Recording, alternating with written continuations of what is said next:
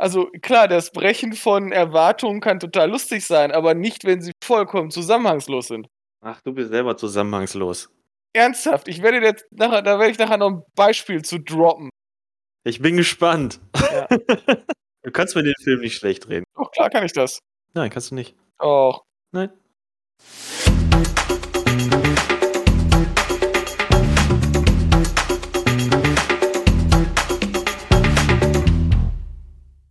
Hallo und Katsching an die Empfangsgeräte da draußen. Herzlich willkommen zu einer neuen Folge der Zimbelaffen Connection. Es geht weiter.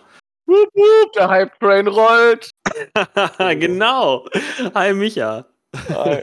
Ich bin der Gianno und wir haben uns mal wieder zusammengefunden, um in die zweite Staffel der Zimbelaffen Connection zu starten. Nachdem wir ja jetzt schon von einer ganzen Weile den High Alarm auf Mallorca hinter uns gebracht haben. What a Genießen. movie Genießen durften. genießen durften. Du hast vollkommen recht. Haben wir uns ja jetzt ein paar Gedanken dazu gemacht, wie es weitergehen soll. Und haben ja über Instagram eine kleine Umfrage gemacht und haben einfach mal ein paar Schlagwörter ins Rennen geworfen. Und es soll heute in dieser ersten Folge darum gehen, Guilty Pleasures zu besprechen. Guilty Pleasures ist natürlich ein Begriff, der ist jetzt, ja, ich mag den nicht so, ehrlich gesagt, denn äh, das bezeichnet ja etwas, was allgemein als schlecht angesehen wird, was man aber selber sehr, sehr mag. Und ich weiß nicht, wie es dir geht, Micha, aber ich äh, schäme mich jetzt eigentlich nicht für das, was ich mag an filmischem Gedönse, was ich so Äh, gucke. Tatsächlich, ich auch nicht. Allerdings äh, sind da auch nicht so Ausreißer dabei. Also zum Beispiel musikalisch feiere ich jetzt nicht Modern Talking. Das wäre für mich echt ein Guilty Pleasure. Ähm, Ah, okay. Aber jetzt, äh, Wir, wir reden ja über Film. Ich schäme mich für keinen Film, den ich cool finde, weil die auch alle großartig sind. Sonst würde Ja. ich es ja nicht cool finden. Also allgemein hin wird ja, ich meine, ist ja natürlich davon abhängig, was man selber mag. Ne, wenn wir jetzt noch mal ganz kurz dabei bleiben. Und ähm, wenn jetzt jemand zum Beispiel Fast and the Furious für ganz großen Bullshit hält, muss ich natürlich dem auch recht geben, ne? denn Fast and the Furious ist großer Bullshit, aber es ist unterhaltsamer, wunderbarer Bullshit, den ich mir richtig gerne reinziehe und ich schäme mich auch nicht dafür, das zuzugeben. Und ich freue mich auch schon wahnsinnig auf den neuen Teil. Ich werde ins Kino gehen und ich werde den feiern. Aber gut, den Begriff gibt's nun mal und deswegen, wer sind wir, dass wir uns den Wünschen unserer Zuhörer nicht beugen sollten? Oder? Äh, also ich Ja. tatsächlich, bei mir ist es auch kein richtiges Guilty Pleasure, sondern es ist einfach ein Film, der sehr, sehr ungewöhnlich ist zu den Sachen, die ich mir sonst gerne angucke. Also der so ein bisschen ausbricht und wo man denken würde, so, also wenn ich mit meinen Kumpels einen Filmeabend mache, würde ich den nicht bringen. Gut, zumindest der letzte Satz trifft auf mich auch zu. auf, meine, So. auf meine Wahl. Ja, vor allem, weil ich damit wahrscheinlich auch äh, viele, viele Freunde eines solchen Filmabendes nachhaltig verstören würde. Bei dir habe ich es ja schon geschafft. Ja, ja. Also Da von kommen wir daher. aber nachher zu. Genau, da kommen wir nachher zu. Erstmal, das habt ihr vielleicht schon rausgehört, ja, wir besprechen zwei Filme. Wir steigern uns von Staffel zu Staffel. genau, wir wollen ja jetzt auch nicht einen riesen Fass aufmachen, sondern einfach mal droppen, was wir uns denn ausgesucht haben. Ne, Also, Micha? Ich habe mir ausgesucht den unglaublich tollen, herzerwärmenden Film Coyote Ugly. Oh ja, ein cineastisches Meisterwerk. Nicht unbedingt. Aber ich finde ihn gut. Und ich habe auch übrigens festgestellt, dass es ein paar Leute gibt, mit denen man da so drüber quatscht. So, ey, was wolltet ihr euch angucken? Ja, Co Co Coyote Ugly und so kam es immer so, so ein Verhaltenes. Ja, der ist eigentlich ganz geil. So schlimm ist der ja gar nicht. Ja, also das ist auf jeden Fall mein Guilty Pleasure, was ich euch heute für heute mitgebracht habe. Ja, und weiß nicht, soll ich schon vorwegnehmen, was dann. da können die Okay. Leute auch direkt aufhören nach Coyote Ugly. Ja gut, da, da hast du recht, genau. Das sehe ich dann ja in den Statistiken, wann die den äh, Podcast wieder ausgemacht haben. Also mein Guilty Pleasure wird sein, das Schweigen der Hammel. Eine Verballhornung von Psycho und das Schweigen der Lämmer. Oder vielleicht auch bestimmt noch ein paar ganz kleine andere Dinge drin sind, die wir nicht verstanden. Ja, das, das mag sein. Aber das sind so die großen Haupt, Hauptfilme, die da auf den Arm genommen wurden. Genau. Ein Spoof-Movie. Ich habe übrigens überlegt, äh, wie, wie so eine Genre, Beschreibung für äh, Coyote Ugly, was das sein könnte. Gibt es sowas wie Fish Out of the Water? Ja, ne? Fish Out of Water, ja, das gibt's. Ja, also ich glaube, Ja. das ist so. Aber im Coming of Age ist es ja nicht richtig. Äh, nee, würde ich auch nicht sagen. Ähm, denn dafür ist die Hauptdarstellerin einerseits gefühlt zu alt und ich sag mal, so typische Themen übers Erwachsenwerden werden da ja eigentlich auch gar nicht. Nein, ja, also die hat ja keinen Struggle mit dem Erwachsenwerden. Nee, die hat keinen Struggle mit dem Erwachsenwerden, genau. Die hat eher Struggle mit Bühnenauftritten. Ja. Und richtig Romcom ist es auch nicht. Nee, dafür ist die, dafür ist die romantische Beziehung irgendwie auch ein bisschen zu belanglos. Ja, ja, und nimmt relativ wenig Platz ein. ja. Eine Musical ist es auch nicht, weil so viel gesungen wird gar nicht. Nee, und und wenn, dann wären ja, ist ja, ist ja, ja keine zum, zu, zum Thema passende Mucke, also irgendwie textlich an den Film angelehnte Sa lehnte Sachen, sondern wären irgendwelche Klassiker geschallert. Ja, dann Also- passt Fish Out of Water wahrscheinlich am besten, denn äh. Die Hauptdarstellerin wird dann ja einfach auch in eine Situation reingeschmissen, in der sie irgendwie zusehen muss, dass sie klarkommt und ähm, ein bisschen die, ihre Ängste besiegen muss. Soll ich mal, ich ich, ich, glaube, ich versuche mich einfach mal so an einer Inhaltszusammenfassung. Ja, mach So abseits von Klappentexten oder so. Also es geht im Großen und Ganzen darum, dass Violet, die aus einem aus einer Kleinstadt kommt und gerne Singer-Songwriterin beziehungsweise ähm, Texteschreiberin, Songschreiberin werden möchte und die äh, zieht dann ins große New York. Das haben schon ganz viele vorherige Töchter der Stadt probiert und sehr, sehr viele sind gescheitert. Und sie probiert es dann nochmal, äh, geht, nach, oder geht ins, in, die- in die Großstadt New York und möchte da irgendwie ihre Songs unterbringen und äh, ja, blitzt äh, dann bei allen möglichen äh, Plattencompanies und äh, ja, Plattenfirmen ab. Äh, relativ rüde, weil wahrscheinlich gibt es unglaublich viele Menschen, die denken, ey, ich kann total tolle Musik machen und äh, nerven damit irgendwelche Plattenfirmen. Also die blitzt da relativ harsch ab. Ja, und probiert dann trotzdem irgendwie äh, da klarzukommen, lernt noch einen Typen kennen und äh, ja, um, um Geld zu verdienen, landet dann, landete sie nachher in einer Kneipe in dem Coyote Ugly und fängt da als ähm, ja, Kellnerin oder Bardame oder Animateuse, wie auch immer, eigentlich in, in Personalunion das alles äh, an. Ja, und dann äh, ihr Problem ist, sie möchte selber nicht singen, weil sie so unglaublich großes Lampenfieber hat. Ähm, aber anscheinend kann man nur weiterkommen, wenn man nicht nur nackter Songschreiber ist, sondern auch Performer. Ja, und so läuft's dann. So läuft's dann, genau. Wollen wir, wollen wir spo spoilern? Wir können ja einfach mal sagen, es funktioniert. ja, genau. Am Ende landet sie natürlich auf der Bühne. Gott sei Dank. Und auch Und nicht nur, und nicht nur bei einem Wet T-Shirt Contest. Wäre aber auch okay. Man hätte das am Ende kombinieren können, finde ich. Wenn das ihr Traum gewesen wäre, bei dem Wet T-Shirt Contest mitzumachen, dann wäre das auch gut und richtig, wenn sie auch diesen Traum sich erfüllen kann. Jeder hat andere Träume. Und auf jeden Fall, ich finde diesen Film toll. Keine Ahnung warum. Also ich habe den wahrscheinlich vor gefühlten oder auch ungefühlten 20 Jahren zum ersten Mal geguckt. Und ich weiß nicht, warum er mir gut in Erinnerung geblieben ist. Also entweder habe ich den mit den richtigen Leuten geguckt, so in bierseliger Laune, oder mit einem total tollen Mädel und wir haben danach einzelne Szenen aus dem Film nachgespielt, vornehmlich die Kneipenszenen. Ähm, Mhm. Also einer dieser beiden Punkte auf jeden Fall blieb er mir sehr gut in Erinnerung und äh, ja, wir haben uns den jetzt ja nochmal angeguckt und ich bin zu dem Schluss gekommen, zu Recht. Also ich war unterhalten. Das kann ich schon mal vorwegnehmen. Ich war, als wir den nochmal zusammen jetzt geguckt haben, kann ich so ein bisschen nachvollziehen, warum der damals so einen Hype hatte. Sagen wir mal so. Das war, bei, bei mir war es ja die Erstsichtung. Und der ist ja auch schon ein bisschen älter. Der ist jetzt 21 Jahre alt. Ähm, ist ja von 2000. Ich kann mich auch noch dran erinnern, dass der damals richtig krass angepriesen wurde. Äh, so zu einer Zeit, als auch, ich glaube, Mission Impossible 2 oder so im Kino war. Ich weiß auch, dass ich damals irgendwie vor der Entscheidung stand, in Mission Impossible 2 oder Coyote Ugly zu gehen. ich weiß nicht, ich habe mich für Mission Impossible 2 entschieden. Ich weiß bis heute nicht, ob es die richtige Wahl war. Mission Impossible 2, ist das der von John Woo? ja.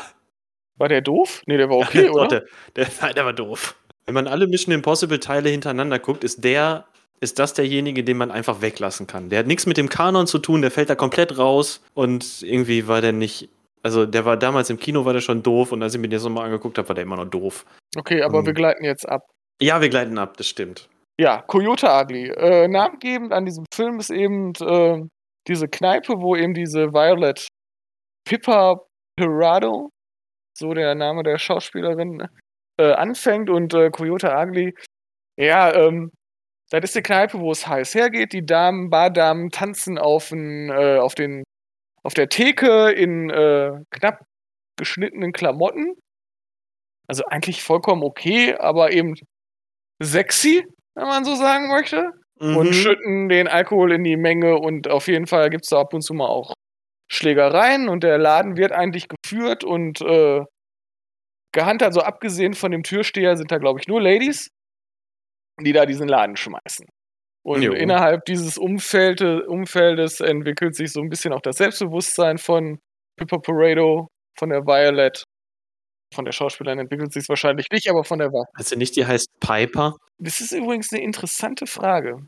Piper ich meine, du kannst sie ruhig, du kannst sie ruhig Pippa nennen, ist mir egal. Ich könnte sie auch einfach weiterhin Violet nennen. Dann nennen sie doch einfach Violet. Oder Violett. Wollen wir, mit dem, wollen wir einfach mit den Schauspielern weitermachen, äh, weil das könnten wir relativ kurz abhandeln. Ja, sind jetzt ein paar bekannte Namen dabei, durchaus, so ist es nicht. Ähm, Habe ich schon ja, gesagt. aber zum Beispiel die, die Hauptdarstellerin und ihr Love Interest, so glaube ich nicht. Die Namen, da bin ich nie wieder drüber gestolpert. Ich muss jetzt gerade mal schauen. Der äh, Piper Parabo. Bo, ich habe auch gerade mal Doe gesagt. Ja. Ja, geht einfacher von der Zunge auch, ne? Ja, Rado. Naja, also die hat jetzt nicht so viel. Ich guck gerade mal, aber da ist jetzt wirklich nicht so wahnsinnig viel Zeugs dabei, was man kennt. Die hat viel gedreht, ja. Ist dann eher aber so in die Seriensparte abgerutscht zum Schluss. Und dieser Adam Garcia, der äh, das Love Interest oder ihr, ihr Love Interest spielt, der ebenfalls nicht so richtig, ne? Ich meine, die Leistung war jetzt auch überschaubar. Ja. Gab, gaben jetzt vielleicht auch die Rollen nicht mehr her. Also ich möchte denen ja nicht unterstellen, dass sie nicht schauspielern konnten, aber das war tatsächlich, da leuchtete niemand richtig raus. Also ich fand jetzt auch John Goodman leuchtete nicht richtig, strahlte nicht hervor. Ja, das ist dann zum Beispiel einer von den bekannteren Namen. Und dann noch Maria Bello, die haben wir noch dabei. Und Tyra Banks, aber dann eher in einer Nebenrolle. Mhm, die einmal mal kurz aufploppt. Und äh, der Fotograf irgendwann in der Kneipe ist übrigens Michael Bay. Ja, und hatten wir nicht noch einen irgendeinen Camera-Auftritt? Steve O von. Äh, ah, nee, hier, Johnny genau. Knoxville ist irgendwann noch. Ah, Johnny in, Knoxville, in genau. genau. Johnny Knoxville schwirrt da irgendwann noch rum und macht einen auf Gesichtskirmes. Ja, gut, und wir hatten natürlich noch Marilyn Monroe, Patrick Swayze, Abe Lincoln. Äh, kurz ja. jetzt dazu, wir hatten Steve irgendwann. McQueen. Genau. Irgendwann möchte äh, hier der äh, Kevin O'Donnell von der Violet möchte gegen ihr Lampenfieber anarbeiten und äh, stellt dann in seiner Bude ganz viele Pappaufsteller auf. Also von, wie gesagt, Marilyn Monroe, Patrick Swayze, Abraham Lincoln, James Dean, James Dean also Pappaufsteller. Und äh, wir haben zufällig zu diesem Moment äh, gestoppt und äh, Amazon hat ja diese Schauspieleranzeige. Und äh, genau. stand unten drunter, es spielt auch mit Madonna als sie selber und Abraham Lincoln als er selber. da mussten genau. wir schmunzeln und haben uns gedacht, geile Besetzung für den Streifen. Also schon krass Star besetzt. Ja, Hammer, ey. Das ist quasi James Dean vierter Film. Der hat da sogar Hammer. noch Mut gemacht, als er schon lange, lange tot war. Ja. Geile ja. Nummer. Ein bisschen anrüchige Szene, aber mein Gott, was tut man nicht alles für den späten Fame? Ja. Ja, war ganz witzig, genau. Gibt es doch viel darum zu sagen, warum ich den gut finde? Ja, also ich finde den Cast tatsächlich sympathisch. Also aber auch jetzt durch die Reihe weg. Also ich finde die, ich finde die Baki äh, also die Besitzerin vom Coyote Arg, die finde ich eigentlich ganz cool. Ja, die war halt eine sehr, ist halt eine sehr starke Frauenrolle, ne? Die Maria Bello, die das spielt, sagt sie ja auch irgendwann mal, sie hat sich das Ding alleine aufgebaut und würde alles tun, um den Laden am Laufen zu halten. Ist quasi ihr Leben, das die ganze Bar. Äh, das stimmt. Und wenn wir gerade bei den Frauenrollen sind, also auch wenn jetzt die Handlung ist, dass die Violet aus dem kleinen Dorf in die große Stadt kommt und äh, man dann so, so als Zuschauer schon so sich denkt, oh scheiße, ey, die ist voll überfordert, wahrscheinlich auch peinlich und dumm und naiv und äh, also was. Nein, gar nicht. Also das ist wirklich vollkommen ohne Klischees, klar, die hat Probleme in der großen Stadt, aber nicht, weil sie ein Landei ist, sondern weil einfach die große Stadt scheiße ist. Also ich finde das nie unangenehm. Und das ist eben so, das zieht sich so durch den ganzen Film. Also es ist auch nie unangenehm, dass da irgendwelche Mädels auf den Tischen in der Kneipe äh, tanzt, dass man sich denkt, hm, geil, Schnitten, sind wir heute mal ein bisschen sexistisch. Nein, also das sind alles starke, äh, starke Frauen, nie unangenehm. Sie ist eine ziemlich coole Pocke im Nachhinein, also abgesehen natürlich, dass sie in einer, dass sie nicht, dass sie sehr viel äh, Lampenfieber hat manchmal doch vielleicht ein bisschen komisch wirkt, aber im Großen und Ganzen eigentlich alles ziemlich coole, coole Rollen. Fand ich jetzt. Ja, aber bist du dir wirklich sicher, dass das nicht klischeebehaftet ist? Ich finde, der Film, der ist eigentlich ein einziges Klischee. Fand ich gar nicht so schlimm. Also. Ne? Also, es hat mich nicht gestört. Das nicht. Denn ich finde, der Film funktioniert in sich geschlossen. Also in dem Universum, in dem er spielt, funktioniert er. Ja, aber Hast du, hast du ein Beispiel für mich, was da, was da irgendwie problematisch sein könnte? Problematisch würde ich es gar nicht nennen. Oder ja. unangenehm? Oder zu viele Klischees? Ach, weiß ich nicht, schon allein diese Hintergrundstory zum Beispiel von dem Kevin, ne, dass er seine Eltern nicht kennt und äh, da so ein ganz armes Würstchen ist und da irgendwie sich aus dem, aus dem Morast irgendwie rausarbeiten muss oder. Ach. Sogar das finde ich nicht schlimm. A wird das mit denen, ich habe keine Familie, ich kenne meine Eltern nicht. Das ist ein Satz und wird danach ja auch irgendwie jetzt nicht mehr ausgebreitet. Und zweitens wirkt er ja in, also der hat zwar viele Jobs in diesem Film, aber der kommt überall super an und es wird irgendwie nie dargestellt, dass der sonderlich in seiner Rolle oder mit seiner Position da leidet, sondern ist eher so, dass alle den cool finden und er kennt auch jeden und hat auch eine coole Bude anscheinend äh, in New York. Also das ist, also ich finde das, der wird in keinster Art und Weise irgendwie als, ja, dieses Klischee wird nicht ausgebeutet. Und das wird bei ihr, finde ich, auch nicht. Das wird bei der Dame, der Kneipenbesitzerin nicht gemacht. Tyra Banks, die eine Nebenrolle hat, die in diesem, also Violet kriegt eben die, die Stellung von der Tyra Banks, von der Zoe, äh, weil die aufhört und die hört nicht auf, weil die einen reichen Mann geheiratet hat oder keine Ahnung was, sondern weil die studieren geht, weil die Kohle verdient hat und jetzt ihr Jurastudium beginnt. Deshalb, also, ich finde das eigentlich gar nicht mal, also ich finde, dafür ist der sehr, sehr gut gealtert, weil der eben relativ klischeefrei ist in meiner Welt. Kann ich nicht so mitgehen, ehrlich gesagt. Bitte? Da kann ich nicht so richtig mitgehen, ehrlich gesagt. Ich finde ihn sehr krass gealtert. Der ist halt von, der ist halt aus dem Jahr 2000. Ich sag mal, so wie der Film aufgebaut ist, wirkt er wie von, wirkt er wie Anfang der 90er oder so der wirkt so, der wirkt so naiv. Jetzt nicht dumm, aber so, so tagträumerisch irgendwie. Ja gut, aber da kann ja, kann ja auch wie in so einer, wie in so einer anderen Sphäre. Das hat halt, das stört mich auch nicht wirklich. Ich fand das eher unterhaltsam, das jetzt so heute zu sehen. Ich, und ich finde das kein, kein Ausdruck von einem äh, stark gealterten Film.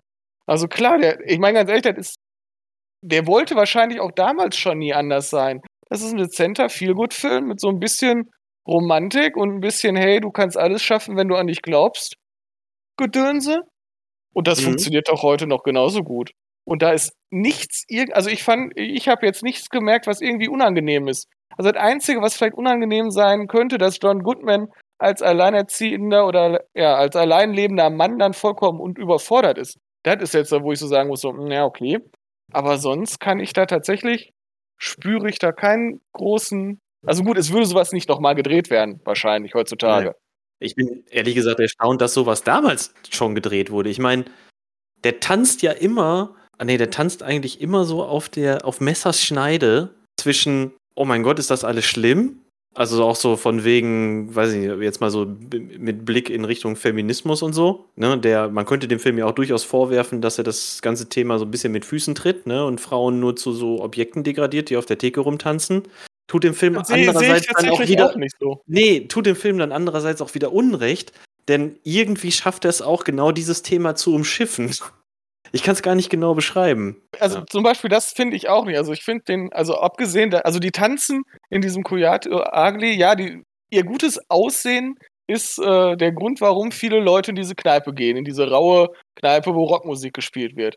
Mhm. Aber zum Beispiel rennen da nicht nur sabbernde, gaffende Typen hin, sondern da sind auch relativ viele junge Damen. Und die Leute, die da angepriesen werden, äh, Also ist irgendwann im Film wird einmal mal ihr Typ, der äh, Adam, äh, Kevin O'Donnell wird verkauft und zum Schluss wird ihr Vater dann auch noch, ja, äh, kann ersteigert werden in der Kneipe. Ja, aber das sind nie die Frauen, die da versteigert werden, sondern die einzigen beiden Typen des Films. Ja. Also Ja, deshalb, vielleicht also ist es ich auch finde das. das, Vielleicht, äh, vielleicht driftet er auch deswegen nicht in diese Also- Schmuddelecke ab, weil er dann auch andererseits wieder durch seine Naivität das Ganze so ein bisschen aushebt. ja. Nee, Ja. da kommen wir tatsächlich, also ich sehe da auch nicht viel. Und wenn dann gewollte Naivität, aber da ist auch niemand naiv. Irgendwie, dass da, dass da einer mit rosarote Brille bekloppt durchs Leben rennt. Ich finde sie Ja, schon sehr. Ich finde sie schon sehr naiv ges- dargestellt. Also Violet an sich ist schon, ist schon ein sehr gutgläubiger Charakter. Und die lernt jetzt auch im Laufe des Films nicht so viel dazu. Klar, die kommt mehr aus sich raus und. und Ja, du hast äh, jetzt keine Mega-Entwicklung. Okay, aber ich glaube, das ist ja auch vom Film nicht gewollt. Ja, bis auf die Tatsache, dass die halt irgendwann ihr Lampenfieber ablegt, macht die eigentlich keine Entwicklung durch. Die bleibt bis zum Schluss bleibt die dieses Landei, finde ich. Aber keiner, äh, wie du schon sagtest, keiner in dem Film macht eigentlich eine Entwicklung durch. Und Jetzt mal von dem mit Land- Lampenfieber abgesehen. Also das sind, sind so gesehen schon sehr eindimensionale Charaktere. Aber ja, unterm Strich muss ich dir auch recht geben, der Film will auch gar nicht mehr sein. Ja, und auch, auch dass, also, dass, man spürt, dass sie ein Landei ist. Also, ich, also entweder habe ich einen ganz falschen Blick auf den Film oder ich sehe das einfach komplett anders als du. Ich glaube, du siehst das einfach komplett anders als ich. Weil, also ich, ich wüsste jetzt auch keinen Moment, wo rausgekehrt wird, dass sie ein Landei ist. Also Ja, das okay. Einzige, was mir wirklich, also wo ich mir gedacht habe, auch musste das jetzt sein, dass die ihre Songs auf dem Dach Ja, und auf wieso? dem Dach ihre doch- Musik macht. Macht das eigentlich jeder in New York? Stellt Ja. euch auf, auf, da muss ja, da kann ja niemand pennen, weil alle Leute auf dem Dach schreiben und ihre Musikerkarriere verfol äh, verfolgen. das ist auch so ein Beispiel dafür, was ich gerade meinte, dass der in so einer tagträumerischen Sphäre schwebt. Ja, das ist Der Film, ne? Das ist so ein ein, Beispiel dafür. Also Ja, vielleicht das Ne? Beispiel dafür. da, da haben halt wirklich nur noch so die Lichterketten gefehlt. Ja, ein bisschen, das Ja, finde ich auch, das hat gefehlt. Aber um das nochmal ganz klar zu sagen, das ist auch nicht schlimm. Ne? Ansonsten wird der Film wahrscheinlich auch nicht funktionieren. Ansonsten wird dem Film wahrscheinlich, ansonsten, ja, der wird sich wahrscheinlich selber das Genick brechen, wenn man den Bier ernst oder ernster Es inszeniert würde, hätte. es, es würde ihm ein bisschen die Wärme fehlen. Ja, Die, dieser dieser Feel-Good-Effekt, der sich dabei einstellt. Also, weil der, der hat ja nirgendwo richtige Tiefen.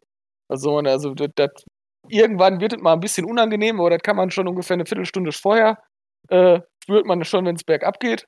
ja, Und danach weiß man, das ist für mich so ein bisschen so, so diese Spannungskurve vom Disney-Film. Es wird halt aufgebaut, es wird wieder besser, besser, besser, dann wird es einmal richtig stimmen. Keine Ahnung, dann wird Bambi Smoothie nochmal erschossen. Aber danach kommt das Happy End.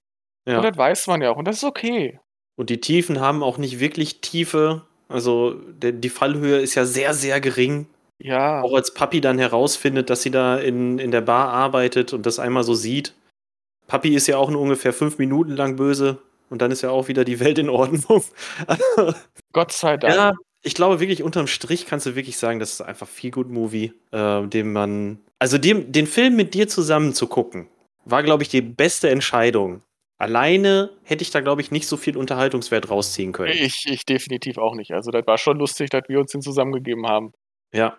Und ich glaube, da funktioniert er dann auch am besten. Und ich glaube, deswegen ist er auch noch bei so vielen Menschen, die den damals gesehen haben oder den damals so ein bisschen mitgekriegt haben, noch so gut im Kopf. Weil, weil du denkst, niemand hat Coyote Ugly alleine gesehen. Ja, Das könnte sein. Das ist vielleicht sein Ding. Das ist ungefähr so, wie wahrscheinlich auch niemand auf der Welt hier die American Pie Teile alleine geguckt hat. genau. Und so, und ich habe die nämlich alleine geguckt. Und ich finde die alle scheiße. Ich nicht. Ich die, also ich fand die lustig. Ich weiß nicht, wie es jetzt ist. Aber ich damals fand ich die doch lustig. American Pie ist für mich zum Beispiel Celluloid-Verschwendung. Ich weiß nicht, ob ich das anders sehen würde, wenn ich das damals vielleicht in, in tatsächlich bierseliger Runde gesehen hätte. Aber habe ich nicht. Hat, Ah, hat gar keine Wirkung auf mich. geil, sollen wir die nochmal zusammen gucken? Nein. Also wenigstens nicht. den ersten. Doch den ersten geht. Oh Gott, nein. Die sind mir sehr, sehr egal. Und halt nur so Time, dass niemand von uns fahren muss. Oh, ja, ja, gut, das kriegen wir irgendwie hin. Coyote Ugly würde ich jetzt aber nicht als egalen Film bezeichnen. Nee, nee, das, Nein, das würde dem Film auch Unrecht tun. das stimmt. Also ich finde, den sollte man sich mal, also wenn man so Bock auf einen Feel-Good-Film hat oder mit seinem Lebensgefährten oder seiner Lebensgefährtin auf der Couch sitzt und so man gar keinen, auf sich auf gar keinen Film einigen kann. Guckt euch den an, das ist voll okay. Auch jetzt noch. Und ich muss auch zugeben, auch wenn es nicht unbedingt meine Musik ist, der Soundtrack in dem Film ist. Schmissig. Ist schmissig. Oh, das ist ein schönes Wort dafür. Schmissige Mucke. Schmissige Mucke. Schmissige 90er-Mucke. Ja. Der hat auch unglaublich wenig Handlung im Nachhinein, ne?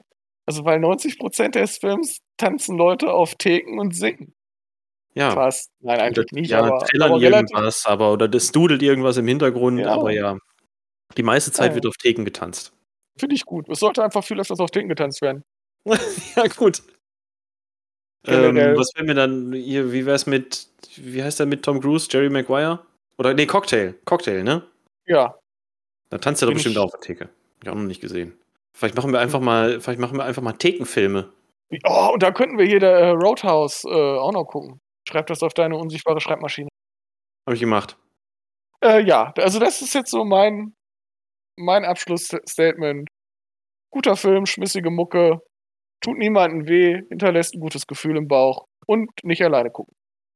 Richtig, nicht alleine gucken. Also mein Abschlussfazit wäre da sehr ähnlich. Ich würde vielleicht noch sagen, ähm, muss man sich drauf einlassen können. Er hat, er hat durch seine Darstellung schon einen gewissen trashigen Charme. So würde ich es mal nennen. Ja, und da gehen wir einfach nicht im Chor. Ja, aber ist ja charmant. Ja, Ja, auf eine naive, trashige Art und Weise. ich finde es nur nicht so trashig. Na gut. Das, aber lassen wir jetzt so im Raum stehen. Wir müssen uns ja nicht einig sein, wir sind uns beim nächsten Film ja auch nicht einig. Nee, das war, denn der hat, glaube ich, noch mehr mit Trash zu tun als Toyota Ugly. Ja, stell mal vor. Jetzt geht's nämlich wirklich äh, in filmische Abgründe hinab, jedenfalls für den Micha. Hm. Soll ich mal den Klappentext vorlesen? Den habe ich nämlich hier liegen, tatsächlich. Ich hatte tatsächlich nicht die DVD Extra Special Edition von Coyote Ugly. Ich schäme mich dafür aber. Ja, kannst du mal gucken, ob es eine gibt. Also von, von unserem nächsten Film, Das Schweigen der Hammel, gibt es ein ganz wunderbares Mediabook von, äh, von Turbine Media. Das ist eine ganz wunderbare Filmschmiede. Die hauen immer solche geil gestalteten Mediabooks raus. Und der Klappentext besagt, ein Serienkiller schlägt zu, immer wieder. Detective Joe D. Foster, Billy Zane, soll den Fall klären und nur einer kann ihm helfen, Dr. Animal. Ebenfalls ein Serienmörder, der in einem Hochsicherheitsirrenhaus sitzt. Er verarbeitete seine Opfer vorzugsweise zu leckerer Pizzasoße. Die Zeit läuft. Jane setzt sich mit dem Geldkoffer ihres Chefs ab und landet im Cemetery Friedhofsmotel, welches vom seltsamen Antonio Motel geführt wird. Dort lebt er mit seiner Mutter oder das, was von ihr übrig ist. Nach einer Dusche ver verschwindet Jane. Kann Jodie Dr. Animal zum Reden bringen? Findet er den Killer und wo ist Jane? Ein wahnsinniger Countdown beginnt. Holy crap, ich habe den Klappentext gerade auch das erste Mal gelesen. Mhm. Hättest du nicht machen sollen. Das hörte sich jetzt ja sogar. Nein, eigentlich hörte sich das genauso verwirrend an wie. Hier ist noch ein Zitat von Billy Zane dabei. Ich sah in keinem Film besser aus. Verdammt nochmal, warum zum Teufel ist es dieser hier? Also ich weiß nicht, ob der in keinem Film besser aussah, aber ich weiß, warum er sich schämt. Also Fun Fact, ich habe das, ich habe gefunden, was du mir, auf, worauf du mich aufmerksam gemacht hast. Der Film garantiert 1006 Gags. Von denen ganze sechs funktioniert haben. Äh, nee, darum geht's nicht. Wenn man das mal runterrechnet, dann kommen wir auf einen Gag alle fünf Sekunden. Vielleicht hat das auch einfach nicht bei mir funktioniert. Ja, wahrscheinlich. Also, ich fange mal, ich fang mal woanders an. Wir kommen da gleich nochmal drauf zurück, auf die Gags. Ähm, Schweigen der Hammel ist ein Spoof-Movie aller, ähm, weiß nicht, Nackte Kanone, ähm, Unglaubliche Reise in einem verrückten Flugzeug oder Hotshots oder so. Das steht da in, ja, steht so im Schatten von diesen ganzen Werken. Aber daran angelehnt, ne? Und nimmt halt schön Psycho und äh, das Schweigen der Hammel auf, aufs Korn. Das Schweigen der Lämmer. Äh, äh, oh ja, natürlich. Mein Gott, bin ich schon völlig durcheinander hier. Gott ist da nicht, definitiv. Sag nicht sowas. Entschuldigung. Und das ganze Ding ist halt von 94, zu einer Zeit, wo solche Filme ja durchaus noch eine gewisse Hochkonjunktur hatten, ne? Und äh, ist von einem italienischen Regisseur, Ezio Greggio oder Greggio, der zu dem Zeitpunkt in Italien schon echt eine, ein sehr gefragter Mann war und in Italien sowas aufgezogen hat, damals in den 80ern schon, was ähm, man bei uns am ehesten mit der Heute-Show vergleichen könnte. Und der hat sich ein bisschen Geld besorgt und ein Drehbuch geschrieben und ist damit nach Hollywood gegangen und ist damit zu der Frau von Roger Corman gegangen. Sagt dir Roger Corman was? Nein. Nein? Sollte es? Mm, ja. Mach dich mal über Roger Corman schlau. Ja, und die Frau hat halt gesehen von Roger Corman, oh, alles schon fertig, ey, geil. Dann müssen wir jetzt nur noch ein paar Leute casten. Und weil sich das in Hollywood relativ schnell rumgesprochen hat, dass da so ein verrückter Italiener Leute sucht, hast du so ziemlich viele bekannte Rollen und bekannte Namen in diesem Film. Hast du dir denn mal angeguckt, wer da alles so mitspielt? Ähm, ich, ich, ich weiß jetzt nur noch die zwei Cameros. Also einmal der Mel Brooks. Ja, genau. Der andere, der da auf dem Boden, da hast du mich drauf aufmerksam gemacht. Also wir haben in ganz kleinen Nebenrollen haben wir zum Beispiel äh, Henry Silva. Den kennt man so aus italienischen Gangsterfilmen. Da spielt er ganz oft den, den, den Bösewicht. Dann haben wir John Carpenter in der Nebenrolle. Dann haben wir noch Joe Dante in der Nebenrolle. Das ist der Erfinder der Gremlins. Wen haben wir denn noch? Rip Taylor haben wir noch in der Nebenrolle. Boba Smith haben wir immer in der Nebenrolle oder besser, besser bekannt als Hightower. Der hat ja auch eine etwas größere Rolle tatsächlich. Joe Austin haben wir in der Nebenrolle. Das ist hier von der Adams Family, der Vater aus den 60ern. Also sind schon echt ein paar bekanntere Namen dabei. Es tut mir leid, also vielleicht hast du. Ja, dir sind einfach andere Leute bekannt als mir. das mag sein. Das könnte ja, könnte ja auch einfach so sein. Vielleicht bin ich einfach ein bisschen äh, unbedarfter. Charlene Tilton, die weibliche Hauptrolle, also Jane, die dann verschwindet, ist äh, hier bei Dallas ganz groß gewesen. Große Dallas-Darstellerin. Okay, war ich auch jetzt so drin. Nee, ich auch nicht. Habe ich jetzt nur gerade noch gesehen. Ja, und natürlich in der Hauptrolle Billy Zane. Der Regisseur selber spielt auch noch mit. Also, der hat da schon ein paar bekannte Namen rangekarrt. Aber, ja, wie soll ich sagen? Für dich war es die Erstsichtung, ne? Ja, ich habe den vorher noch nicht gesehen. Und mhm. äh, wahrscheinlich hätte ich ihn mir auch nicht nochmal angeguckt. Der hat dich richtig, der hat dich richtig kalt erwischt, ne? Ja, also nein, also ich fand den. Ich habe schon bedeutend schlimmere Sachen in meinem Leben geguckt. Was jetzt aber auch kein Maßstab sein soll. Ich kam einfach äh, mit dem Humor und ja, mit dem Humor überhaupt nicht klar. Also ich fand den einfach nicht lustig. Ich fand den dumm. Und äh, das sagt jemand, der so Filme wie Hotshots oder die nackte Kanone doch schon hart feiert. Äh, das Problem ist einfach, dass der Film probiert hat, auch sowas zu machen, aber meiner Meinung nach daran grandios gescheitert ist. Ähm, erstmal äh, diese hohe Dichte von, von Gags, die war, von der ich wahrscheinlich die Hälfte nicht verstanden habe. Das könnte natürlich sein. Aber die Hälfte, die ich verstanden habe, fand ich einfach dumm. Wir hatten uns ja, also der, der, ich musste einmal wirklich herzlich bei so dem Film lachen. Und ich meine, das war über 1000 Gags. Und das spricht nicht für den Film. Definitiv nicht. Also, ähm, das Einzige, wo ich wirklich lachen musste, als äh, Billy Zane eben so, man hat am Anfang so eine Trainingsmontage, die ja auch eigentlich ein bisschen klassisch ist für ganz viele Filme, wo man den FBI-Agenten oder den CIA-Agenten in seinem äh, grauen Jogginganzug irgendwie Sport machen sieht. Das hat man schon in ganz Filmen, vielen Filmen gesehen. Und er hat dann eben ein, äh, ein Sweatshirt an, wo drauf steht eben Joe D. Foster. Und ich meine, Jodie Foster als Hauptdarstellerin von Der Schweigen der Lämmer. Ähm, fand Musste der sich übrigens persönlich von ihr absegnen lassen, ne? Dass die den Namen so benutzen dürfen. Ja, so rechtmäßig, ja. Und also da, da habe ich gelacht, da habe ich gesagt, das ist eine lustige Idee. Und danach waren alle Ideen scheiße. Also ich sag's mal, wie es ist. Schweigen der Hammel ist kein guter Film. Der ist sehr wir, aber ich liebe ihn trotzdem.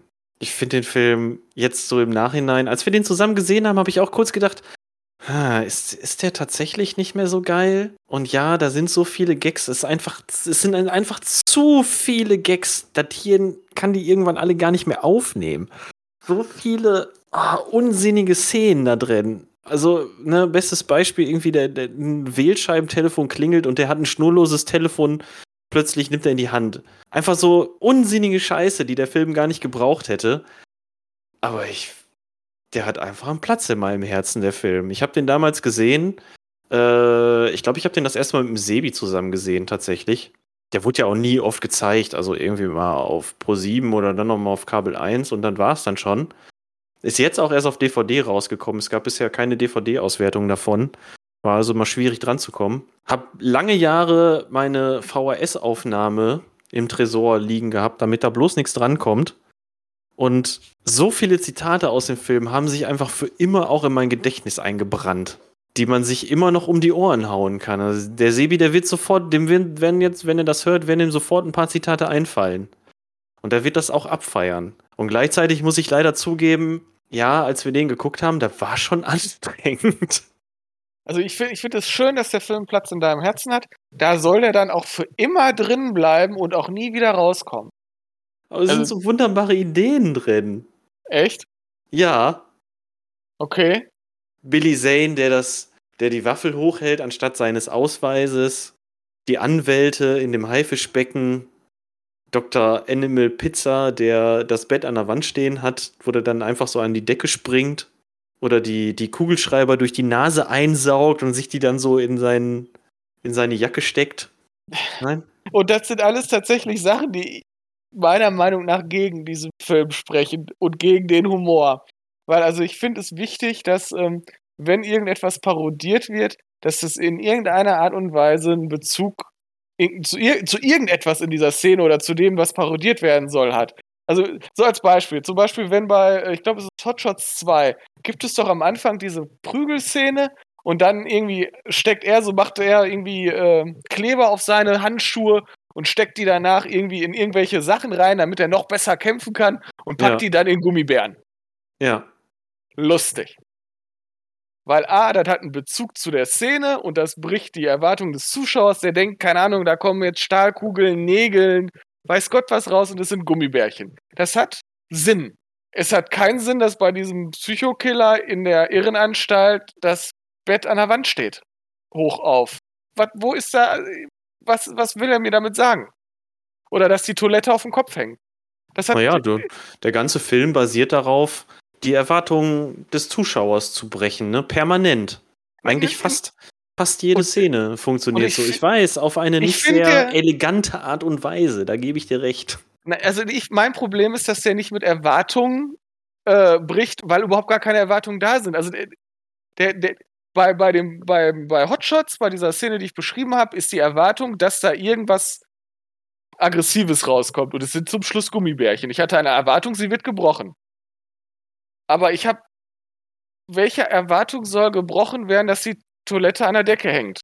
Ich hatte jetzt nicht explizit die Erwartung, dass die Toilette auf dem Boden steht. Ich, mir wäre es nicht mal aufgefallen, wäre da in der Zelle überhaupt keine Toilette gewesen. Und deshalb finde ich, sind die Gags einfach kacke.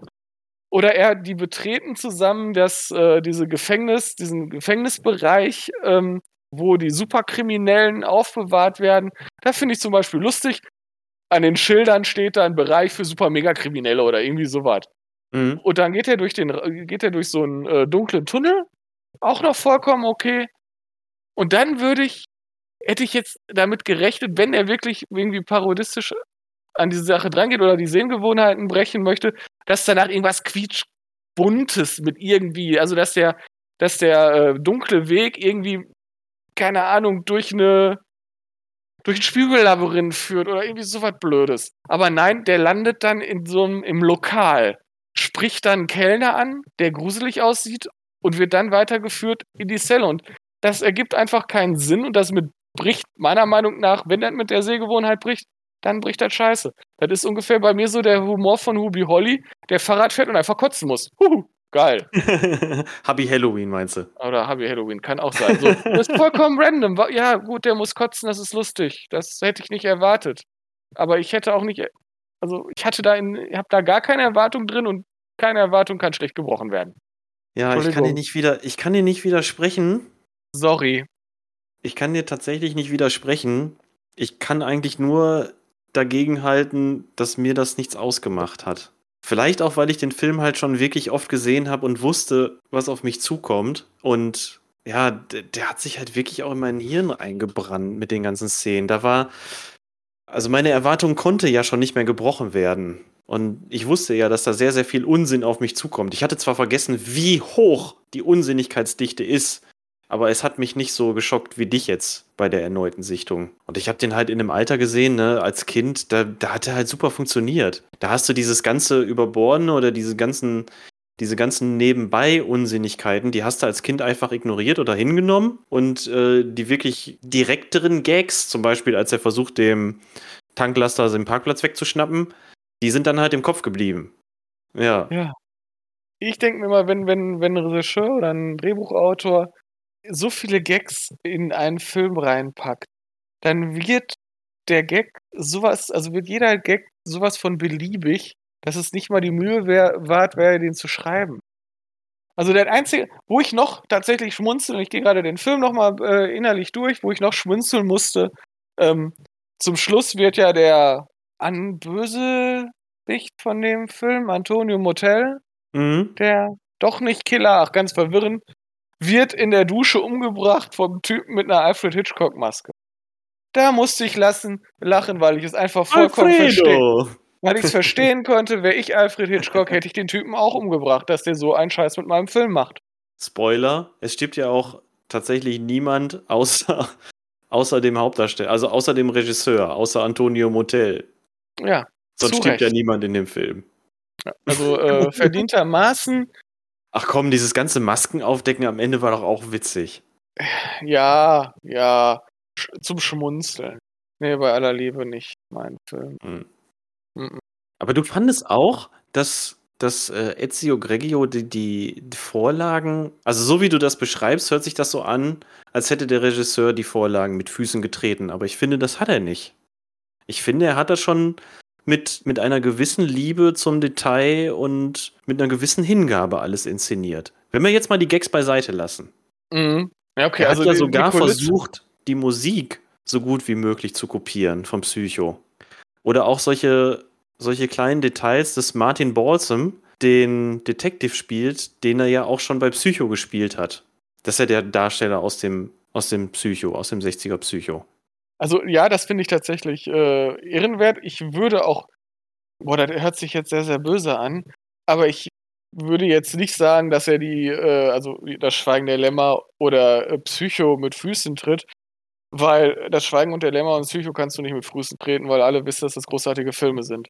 Ja doch, du kannst, mit so einem Spoof-Movie kannst du ja nee, also das, das Schweigen der. Hammel, richtig eklig durch den Kakao ziehen. Das geht ja, das haben wir ja schon gesehen. Ich meine, denk nur mal an so Sachen wie Epic Movie oder die Meine Frau Spartaner und ich oder wie der Scheiß heißt. Oder bis zum, wie, heißt, wie hieß der nochmal?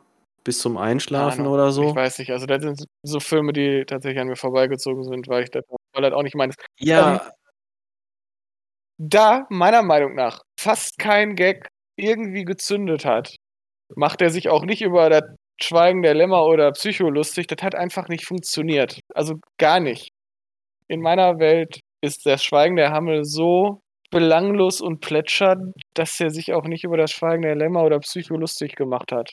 der hat das genommen, der hat diese Vorlagen genommen und hat sie mit viel Liebe zum Detail genutzt, um da ein, ein Spoof-Movie draus zu machen. Nee, Das haben danach nicht mehr so viele Filme geschafft. Ich meine, mit Scary Movie war es eigentlich vorbei. das ist, das ist korrekt. Danach wurde es einfach derber und ja, du hast keinen Fäkalhumor da drin. ja. Okay, okay, das, ja, das ne? muss man diesem Film das, lassen. Die, die Originale, die werden nicht mehr, die werden nicht mehr mit Füßen getreten, so wie das dann ja, ich sag mal, ab Scary Movie 2 oder 3 dann ja Einzug in dieses Genre gehalten hat. Ne? Da wurden dann ja wirklich nur noch derbe, zotige Witze gemacht, die das Original nicht mehr persifliert haben, sondern ich sag mal, da war, da war das nur noch Mittel zum Zweck. Ja, aber Da, da wurde nur noch drauf eingedroschen.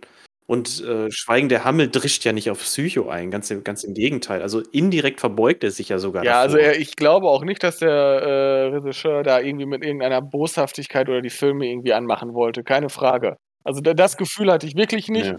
Aber äh, das hätte er auch in keinster Art und Weise geschafft, weil er einfach zu geschmacklos für mich ist. Also ne, nicht geschmacklos, sondern beliebig. und wenn du zum Beispiel jetzt äh, äh, Scary Movie äh, mit in den Ring wirfst, ähm, den ich ja tatsächlich sehr gut finde, den ersten Teil.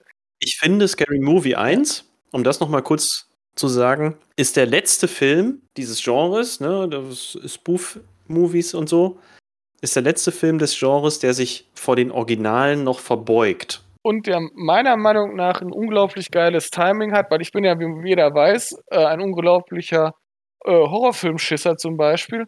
Und ich finde, Scary Movie hat das unglaublich coole Timing. In dem Moment, wo man nur einen Anflug von Horror erfahren könnte, macht er was total dämliches, Cooles. Deshalb, also ich finde Scary Movie vom Timing, und das zum Beispiel hatte der Film auch gar nicht. Also es wurde bei mir, ja, es wurde keine Erwartung erzeugt und sie wurde nicht zerstört. Scary Movie erzeugt die Erwartung von Grusel und zerstört die dann sofort. Und das passt. Und äh, das Schweigen der Hammel erzeugt nichts und macht dadurch auch nichts kaputt. Ach, Micha, das tut mir sehr leid. Tut mir leid. Ja, es tut mir auch leid, dass ich auf deinem Film so rum. Das ist nicht schlimm, du machst sie mir damit ja nicht schlecht. Ach, schade, ich dachte, das hab's echt versucht. Hab ich gemerkt. Schaffst du nicht. Fuck. Ja, versagt, ey. Ja, ich muss sagen, Schweigen der Hammel steht für mich schon irgendwo in einer Linie mit Die unglaubliche Reise in einem verrückten Flugzeug, mit Hotshots, mit Top Secret, mit, mit Spaceballs, mit, was haben wir denn da noch? Mafia. Der steht relativ weit am Ende, ja, das muss ich auch zugeben. Der kann mit den gerade genannten Filmen nicht mithalten. Aber für mich steht er trotzdem in dieser Reihe. Also ich würde sagen, ja, tatsächlich, das ist, also für mich ist es nicht dieselbe Liga. Wir könnten uns darauf einigen, dass es die gleiche Sportart ist. Ach, ja gut, wir kommen an der Stelle, glaube ich, nicht mehr überein. Hä? Tatsächlich nicht, aber ich hoffe, wir konnten äh, dem Zuhörer vermitteln, warum ich den Kacke finde und du ganz okay. Finde ihn schon mehr als okay. Ja, dann mach du doch ein Resümee. Was soll ich da groß an Resümee machen? Ey, Schweigende Hammel ist, ist eine wunderbare Verballhornung vom Psycho und das Schweigen der Lämmer. Und ich finde, man sollte den mal gesehen haben, wenn man der Meinung ist, dass äh, Spoof-Movies aus den 70er und 80ern zu den und 90ern zu den besten Komödien gehören, die jemals produziert wurden. Dann muss man sich auch Schweigen der Hammel angucken. Es geht nicht mhm. anders. Der gehört da rein. Ist so. Ja.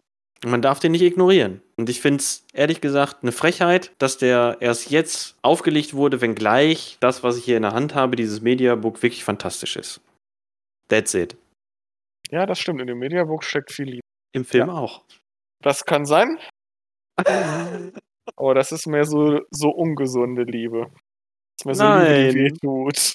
Nein, das ist okay. Also ich, ich würde ihm niemanden empfehlen, aber okay. Und mit dieser Wahnsinns mit dieser Wahnsinns-Sensationsmeldung würde ich sagen, verabschieden wir uns in die nächste Folge. Was machen wir eigentlich als nächstes? Also ich wäre ja tatsächlich für Filme mit Nasenbluten. Ich hätte da halt. Oder nee, wir hatten noch eine Liste, oder? Ja, ich muss mal gucken, ob ich die aufgeschrieben habe. Und wäre jetzt peinlich, wenn nicht. Dann geben sich echt schon drei Leute Mühe, irgendein Ranking zu erstellen. Ja, Und wirklich. Wir nehmen das dann nicht mal wahr. ich finde sie wirklich gerade nicht. Ich habe dafür extra mich bei Insta angemeldet. Ich habe es gefunden, ich habe die Liste gefunden. Okay. Also als nächstes kommen tatsächlich zwei Filme zum Thema. Micha, sagst du's? Nasenbluten? Nasenbluten. Woo! Da muss ich mich jetzt nur noch zwischen den zwei Filmen, die mir einfallen, entscheiden. Ich muss überhaupt erstmal einen raussuchen, aber wir haben ja noch ein bisschen Zeit. Zwei Filme zum Thema Nasenbluten. Ich bin gespannt. Wir haben ja schon ein bisschen drüber gesprochen. Du hast ja schon zwei ausgewählt, die ich äh, auch beide gucken würde. Aber ich muss ja auch, also ich möchte mir zumindest Gedanken dazu machen, ob ich nicht vielleicht auch einen finde, der mir noch einfällt. Äh, Wichtig ist dazu noch hinzufügen, dass Nasenbluten nicht nach Schlägerei. Das wäre zu Äh, einfach. Ja, richtig, genau. Ja. Nasenbluten aus dem Stand. Oder liegend jetzt. Oder liegend, genau. Ja. Also ohne Gewalteinwirkung. Ja. Ja. Äußerliche Gewalteinwirkung. Ja. Ja, sind wir fertig, ne? Ja. Möchtest du, möchtest du noch was sagen? Ja, ja, ich wünsche allen Zuhörerinnen und Zuhörern einen wunderschönen Tag, Abend, Morgen. Hört uns zu. Habe ich dir erzählt, was der Tim letztens bei Spotify bekommen hat? Bei Spotify kannst du ja jetzt mittlerweile oder jetzt aktuell wieder so eine Auswertung machen. Finde mehr über deine Hörgewohnheiten heraus. Okay. Welche Künstlerinnen, Songs und Podcasts machen dich aus? Kannst du dann so Okay. anzeigen lassen. Und Tim hatte da einfach die Anzeige, niemand außer dir hört morgens schon den Zimbelaffen-Podcast. Es ist einerseits sehr belustigend und andererseits sehr, sehr traurig. Sehr, sehr traurig. Finde ich gut, Aussage. Ach ja. Wenigstens ist Spotify ehrlich. genau. Spotify spielt nicht mit deinen Gefühlen. Spotify sagt dir die Wahrheit. Okay. Also von daher, ey, ganz ehrlich, hört uns einfach mal zu. Ich glaube, wir machen ganz coolen Scheiß. Äh, ja. Wir machen auf jeden Fall Scheiß. Wir machen yeah. auf jeden Fall Scheiß, ähm, der auch empfehlungswürdig ist. Genau, an eure Freunde, Familienmitglieder, Menschen, die ihr mögt, Menschen, die ihr nicht mögt. Ganz egal. Für uns, bei uns ist für jeden was dabei. Tief. Okay. Tief. Alles klar, Micha. Ich würde sagen, bis zur nächsten Folge. Ich freue mich, Jano. Ich mich auch. Und ich hoffe, ihr, ihr freut euch auch und äh, habt Sonne im Herzen. Macht es gut. Ciao von now. Tschüssikowski. Hallo, Ego.